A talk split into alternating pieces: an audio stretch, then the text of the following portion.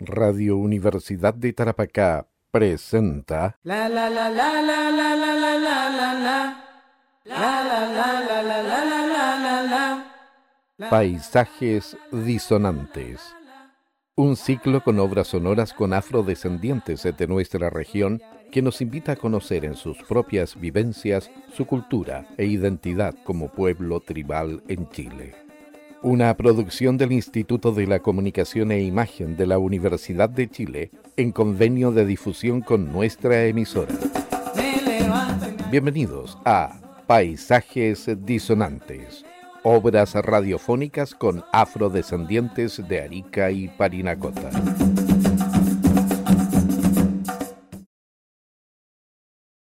No te muevas. No puedo moverme. No tienes permiso para moverte. ¡Denme agua! ¡Agua, por favor!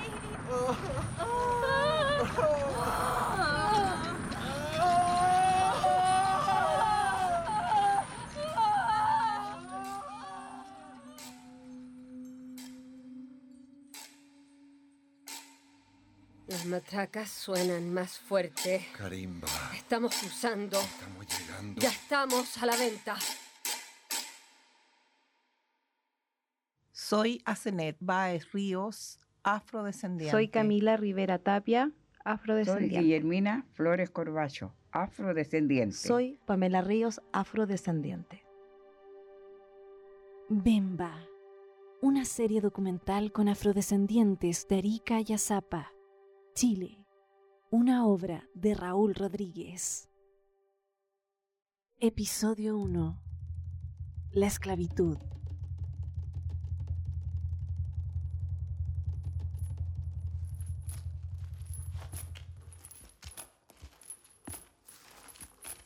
Éramos negros y punto, pero sabíamos que venían de otro lado, que venían de África. Tengo una tía que se llama Kenia, que se llama Kenia, po. o sea, de onda un viejo, con suerte tenía segundo básico, le iba a llamar y iba a tener la conciencia de ponerle a su hija Kenia. Como mi sobrina se llama así.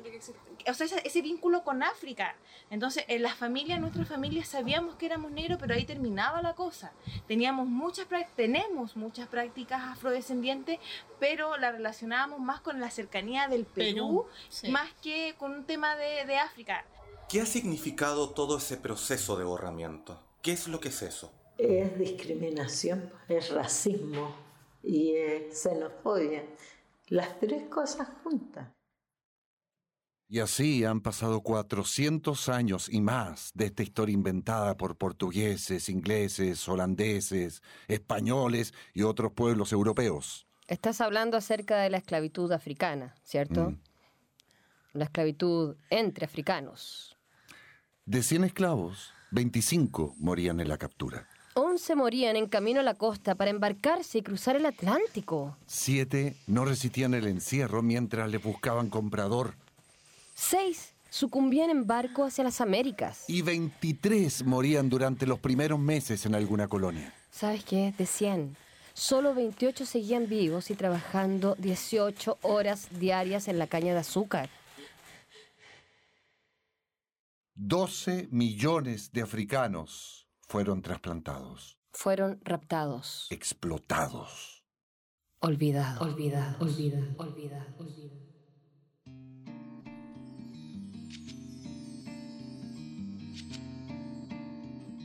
Algodonera, Lavandera, Cocinera, comercianta, artesana, cuidadora, agricultora, partera. escogedora. Que el dicho mi amo tú vas a carnar conmigo, lo que en mí fue inevitable por la presión de la esclavitud en que estaba.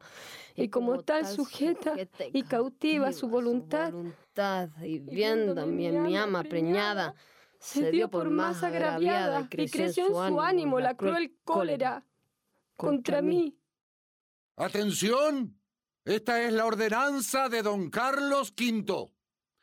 Que esclavos negros no tengan mancebas indias, so pena de ser castrados, y si eran libres, desterrados por perpetuidad.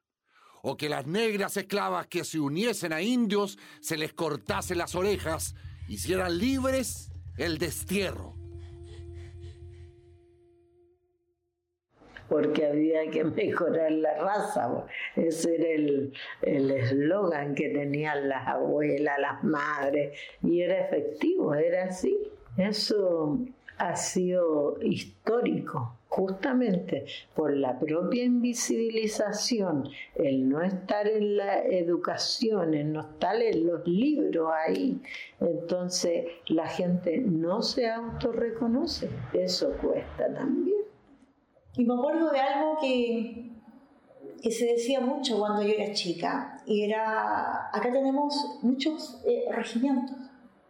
Por ser zona fronteriza tenemos muchos regimientos. Entonces traen muchos soldados, traen muchos soldados del sur.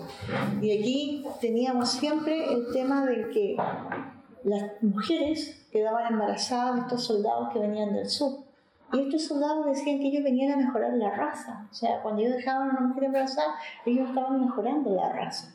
Porque ellos venían de la raza chilena, que acá también éramos nacidos en este territorio, pero con rasgos y culturas indígenas o afrodescendientes. Lo cual eso te llevaba inmediatamente a situar a la gente de esta zona como en una posición de clase inferior al que venía del sur. Tengo el cuerpo atormentado y temiendo morirme de alguna apostema interior, por lo continuo que me aporrea cuya esclavitud es más perjudicial a la vida. Por favor, vuestra majestad, para que mi doña interceda con su marido y me venda a otra persona. Debe ampararme como persona miserable, no permitiendo que vuelva a su gestión de cautiverio de manos impías. Si no perderé mi alma, que tanto le costó al Creador. Negra traidora.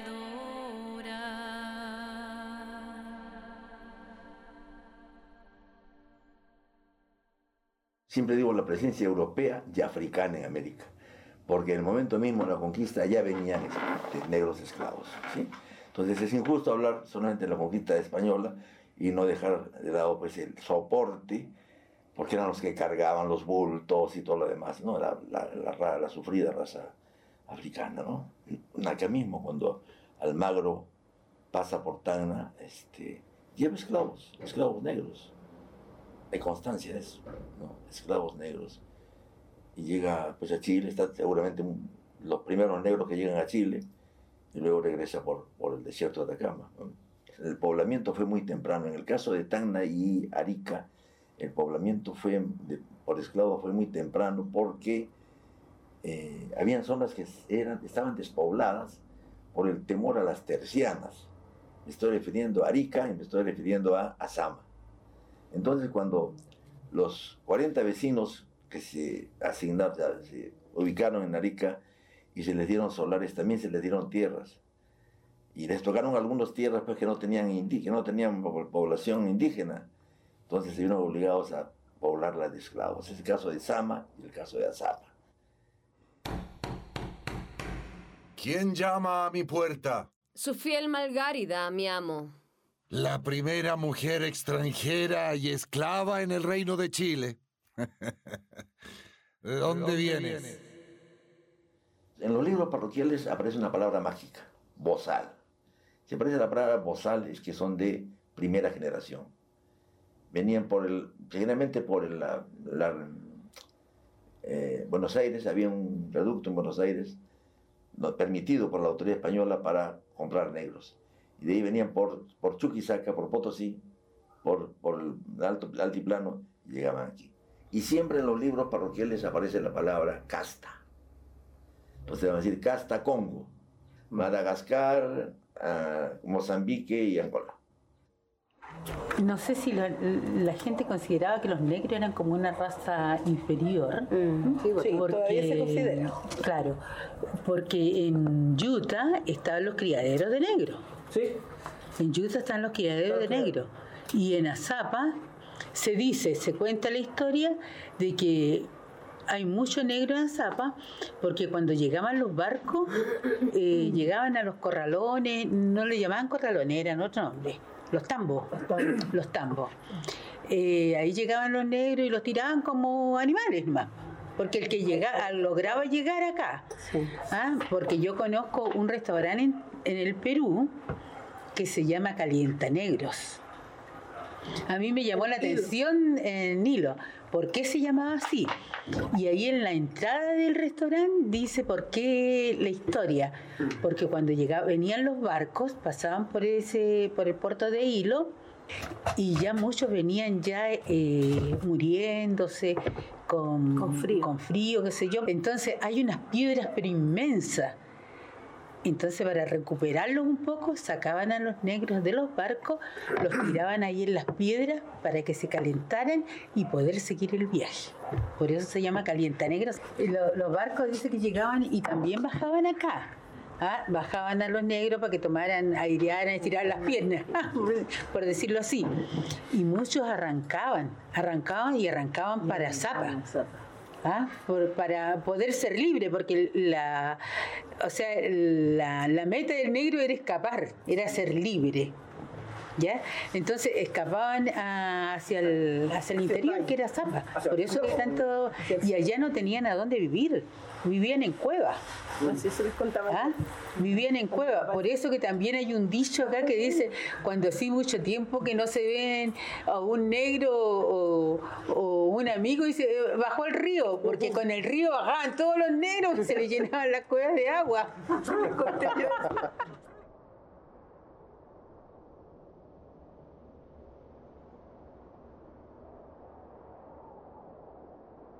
Estamos en medio del valle de Utah, donde nos encontramos ahora en un recinto que dice no pasar, que es un recinto privado, pero que también es parte de la ruta de los esclavos, donde llegamos a un lugar quizá súper significativo de siglos de historia, de historia colonial, de explotación, de desarraigo de muchas personas y sobre todo de esclavos que fueron criados. Claramente un criadero no de chanchos, no un criadero de vacas, sino que un criadero de personas, de personas negras.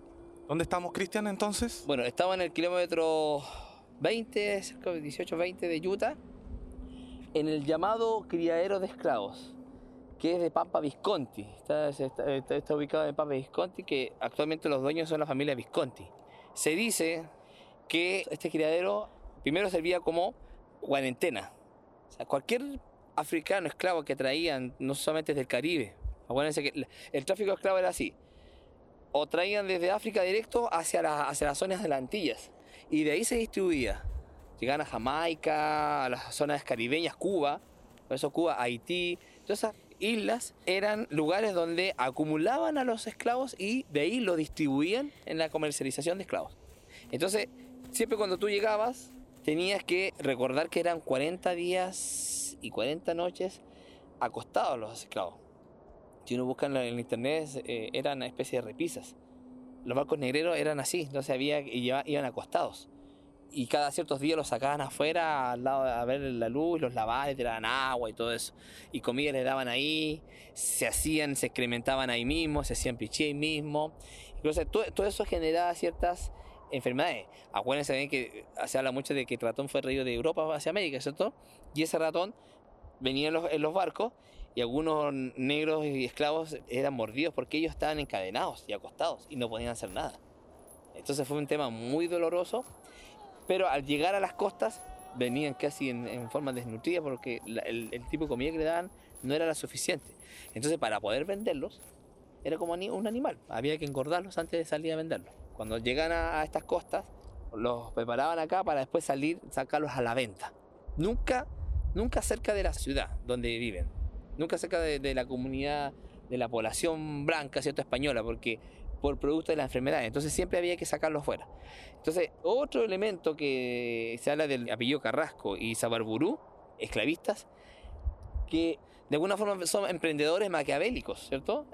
Porque se entiende que la presencia africana en este lugar se debe única y exclusivamente cuando se descubre el Cerro Rico Potosí. O sea, si no se descubre el Cerro Rico Potosí en el Alto Perú, eh, la presencia africana, yo, mis antepasados, no estaba acá.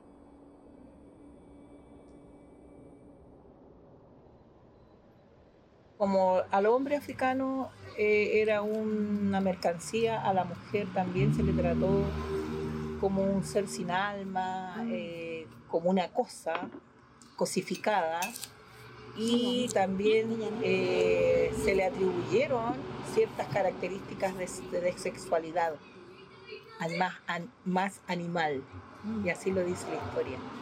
Por lo tanto, esos estigmas han superado, han superado los años y lo seguimos viendo hoy. Lo seguimos viendo en, en, la migrante afro que viene, ya sea de Colombia, de Haití o de cualquier otro país latinoamericano que sean afro. Y las mismas mujeres negras o descendientes africanos de acá, de, de, nuestro, de, de nuestra región, en donde hemos estado más visibilizadas.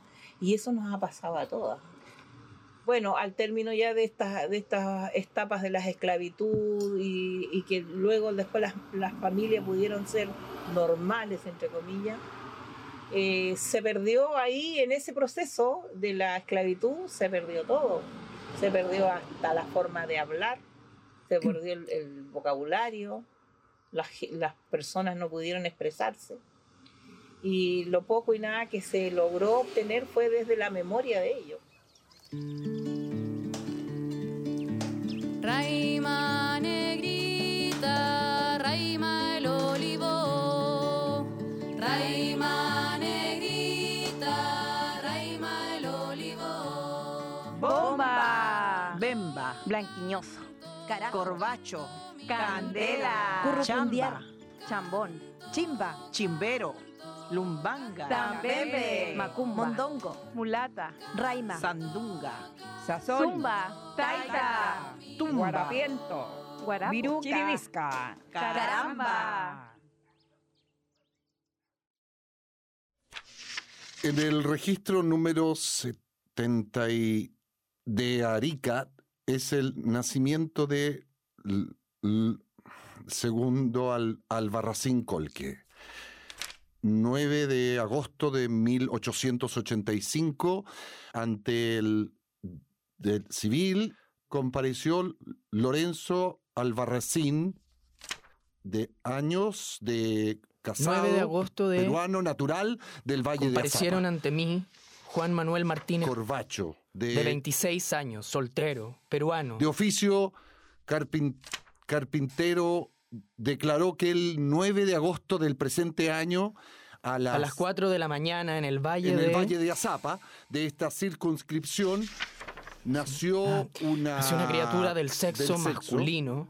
De nombre Francisco, hijo el ilegítimo del compareciente y corbacho de 27, años, de, edad, años de edad, soltera, peruana, natural de, natural de Arica, Arica, residente, de de Azapa, Azapa y dedicada, y dedicada a labores, a labores propias, de su sexo. De su sexo.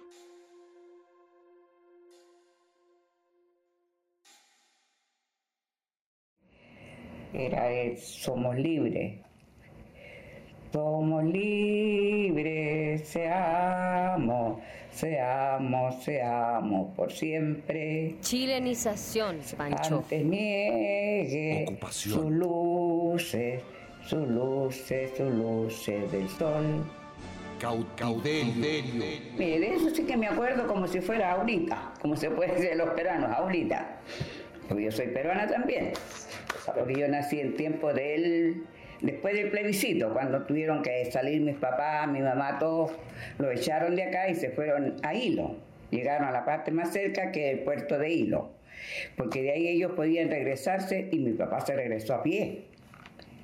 Por toda la orilla de la playa hasta que llegó nuevamente a Zapa y recuperó sus terrenos, porque los terrenos de él se los había tomado un caballero que era italiano. Bueno, acá antes de ese tiempo entraban italianos, franceses, ingleses, y se adueñaban de todo lo que pillaban, po, porque toda la gente era un alboroto, eh, la gente no sabía qué hacer, unos se iban para Utah, de Utah también los votaban, así que era un acabose. Así que lo que hizo el presidente del Perú eh, en ese tiempo estaba Augusto Beleguía, puso un barco en la bahía, estaba un mes esperando de que la gente se decidiera irse.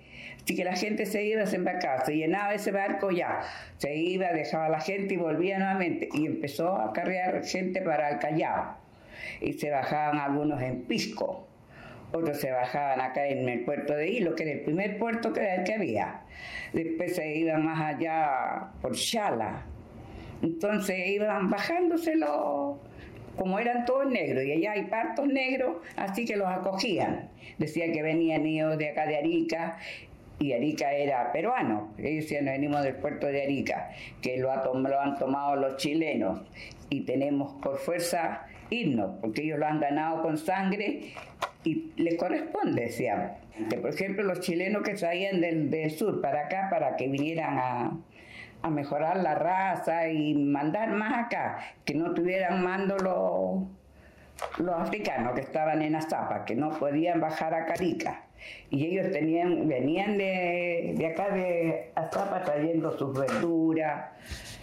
Lo que cosechaban en Azapa vendían acá y con eso ellos vivían. Entonces aquí les ponían pero. Ándate, negro africano que viene a meterte acá, tú no eres chileno, ándate para tu tierra, qué sé yo. Y había mucha tirante. Tuve la no sociedad chilena, no tuve para qué eh, que me digan después chola renegada, porque ese es el bicho que les decían a los peruanos cuando se había el chileno, les decía chola renegada. ¿Ve? Entonces yo tomé la nacionalidad chilena por parte de mi marido y mis tres hijos también son chilenos.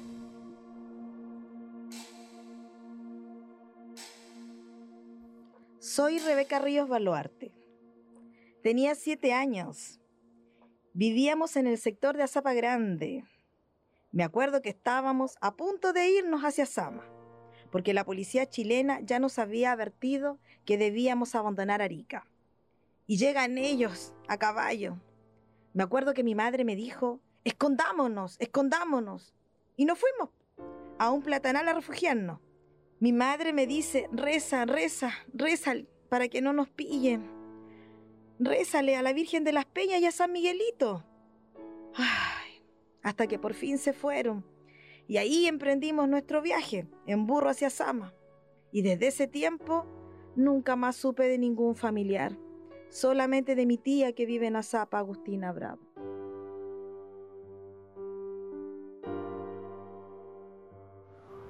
La chilenización de la zona, a lo único que lo podéis comparar es a la pacificación de la Araucanía. Es más o menos parecido. Es lo que ocurrió. Y como te decía, acá en Arica, o para los chilenos, ser negro era ser peruano y ser indígena o de pueblo originario era ser boliviano. Entonces, todos no eran parte de este estereotipo chilense de que somos claritos. Entonces, cuando uno ve, por ejemplo, la otra vez yo veía eh, portadas de revistas de ese tiempo y en todas las revistas eran, eran fuertes. Fuertes, con, no sé, aparecía un negro durmiendo y aparecía un chileno con un cuchillo en la ventana mirándolo. Yo soy Inocencia Tusnelda Baluarte. En el tiempo del plebiscito, mi padre tuvo que arrancar al norte del Perú, porque lo amenazaron de muerte si no se iba. Me acuerdo que un chileno malo, de apellido Quirós, andaba a caballo por el valle asustando a la gente para que se marchen de aquí. Y si no se iban, por la noche llegarían a matarlos. Es por eso que mi padre tuvo que irse al Callao y nosotros después del año nos fuimos en barco a reunirnos con él. Cuando todo se calmó, volvimos a Zapa a recuperar nuestras tierras que dejamos encargadas. Pienso que el golpe de Estado del 73 no fue tan duro como el periodo plebiscitario, que fue muy doloroso para los ariqueños, ya que tuvimos que separarnos de nuestras familias y perder algunos familiares.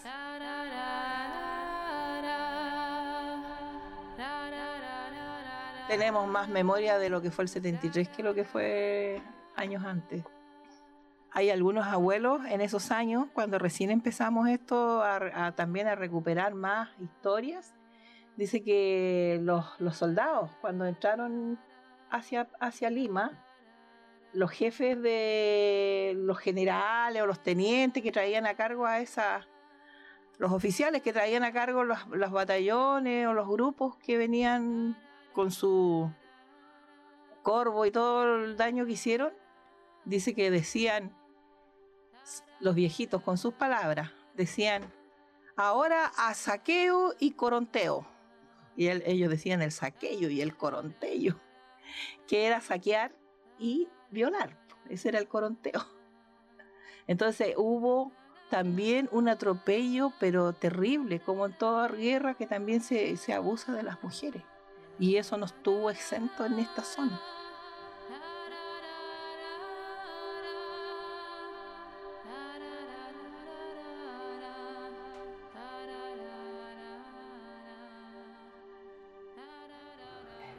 La verdad que fue duro para todas las personas que existan, que existían en ese tiempo, que no solo son los afrodescendientes, porque a veces hay que desenterrar también los mitos. Yo en eso soy siempre muy objetiva. Y además ese proceso fue duro para los varones. ¿En qué sentido? Porque los varones votaban, las mujeres no votaban. Entonces a los gobiernos no le importaban las mujeres ni los niños chicos, eran los varones. Entonces muchos varones que no querían ser chilenos se fueron al Perú. Y lo mismo pasó en el Perú, en Tacna. Eso fue para los dos lados. Entonces, eh, las personas que no querían ser chilenos y les daban un plazo y si no no se hacían chilenos tenían que irse porque les marcaban las casas con cruces. Arica era una ciudad cosmopolita 100%. Habían griegos, habían yugoslavos, japoneses, chinos, este, alemanes, italianos. Están en una ciudad que había emigración, pero la, la masa, el 90% eran oriundos, eran, entonces es diferente. Arica, probablemente en un plebiscito hubiese votado cerradamente por Chile, porque era muy poca la, la población, digamos, pero sin embargo en Azapa la población negra sí era peruanera, le llamaban peruanera, y los distritos como Sot, Cot, Cotpa, Socoroma, Libilcar, Belén. Ahí también había, hay, hay incidentes por esta situación de, las banderas que se izaban y la autoridad que los mandaba a sacar. Hay, entonces, en interior de Arica y, Azapa. Pero en Arica, Arica ya prácticamente se había perdido. Claro, había resistencia, pero no a nivel de Tacna. No pensemos que los 50 años de lo que llamamos nosotros cautiverio fue una permanente confrontación. Y, ¿no? no, hubo etapas de muy baja, baja intensidad y lógicamente la, la, etapa más intensa es la etapa del plebiscito. ¿no? Pero como digo, después, este, después de, de, de, dos años de virulencia, se consigue la, la, la armonía, la concordia. Y gracias a un hombre, porque a mis amigos marxistas pues, dicen, no, la historia la hacen las masas. No, pero la masa sin un líder, sea bueno o sea malo, no funcionan las masas. Tiene que haber siempre un líder. Eso lo dice Toynbee claramente. ¿no? Y, y, ese hombre, eh, para este caso, era un, un señor que había estudiado en Tacna, su, su, su, primaria y su secundaria. Y fue elegido por, por Ibáñez del Campo, su canciller, 33 años y se llamaba Conrado Ríos Gallardo. Yo lo pongo aquí. Conrado Ríos Gallardo. Que fue el que consiguió, en primer lugar, que se restablezcan las relaciones de Chile y rotas en 1910. Y luego que se mandase a Lima como el interlocutor al, el, al expresidente inmediato, que era Emiliano Rodríguez, Figueroa Larraín. Y se consiguió entre octubre y mayo, después de grandes conversaciones, la división bipartita, que había que consultarla con los parlamentos para poder convertirla en una ley. ¿no? El 28, el, el, 7 de junio del 28, por orden expresa del presidente Ibáñez del Campo, se izaron banderas peruanas en el Muro de Arica, después de firmar el, el, Trato de Lima. Y se cantó el himno nacional del Perú en las escuelas de Arica. Y mira tú esto, una manifestación de 10.000 personas, frente, pasando por, por la moneda, vivando al Perú, a Chile y al Tratado de Paz. Eso es inconcebible, eso no se sabe. Entonces, por eso yo digo, no tenemos que volver a esas... La historia sirve para algo. Yo creo que en este caso la historia sirve para explicarse los fenómenos y construir un, futuro pues, ¿no? de, virtuoso y no, y no retrógrado.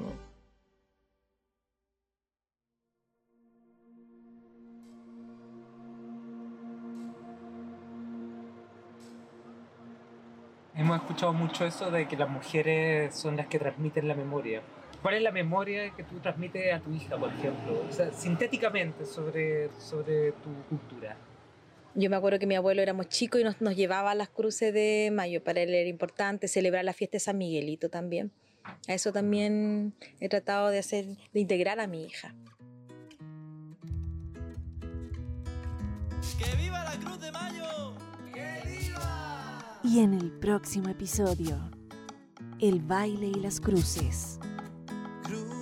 Crucecita, crucecita, yo... ¿Qué significa para usted cantar la lagro? Es una fe que le tengo a la Cruz de Mayo, porque, como le digo, una protección tanto para la familia, para la salud principalmente, y también para el bienestar económico, que hayan buenas cosechas. Tú sentís el ritmo de los tambores y es una, es una sensación eh, que, que, que trasciende algo que va dentro, es algo que no podéis... Que no, se mueve el cuerpo de sí, adentro hacia exacto, afuera. ¿sabes No puedes negar que ahí hay, hay Sí. una genética que viene, viene Sí, que es algo que va más allá. El cuerpo me pasa algo cuando escucho los tambores. Y eso, eso eh, tiene que ver con algo que, que está dentro de nosotros, muy dentro y que no lo hemos sacado. Por el alto cerro baja don Pascual, con la soga al cuello queriéndose ahorcar. ¡Tumba Carnaval Morena! En Radio Universidad de Tarapacá han escuchado La la la la la la la la la la Paisajes disonantes.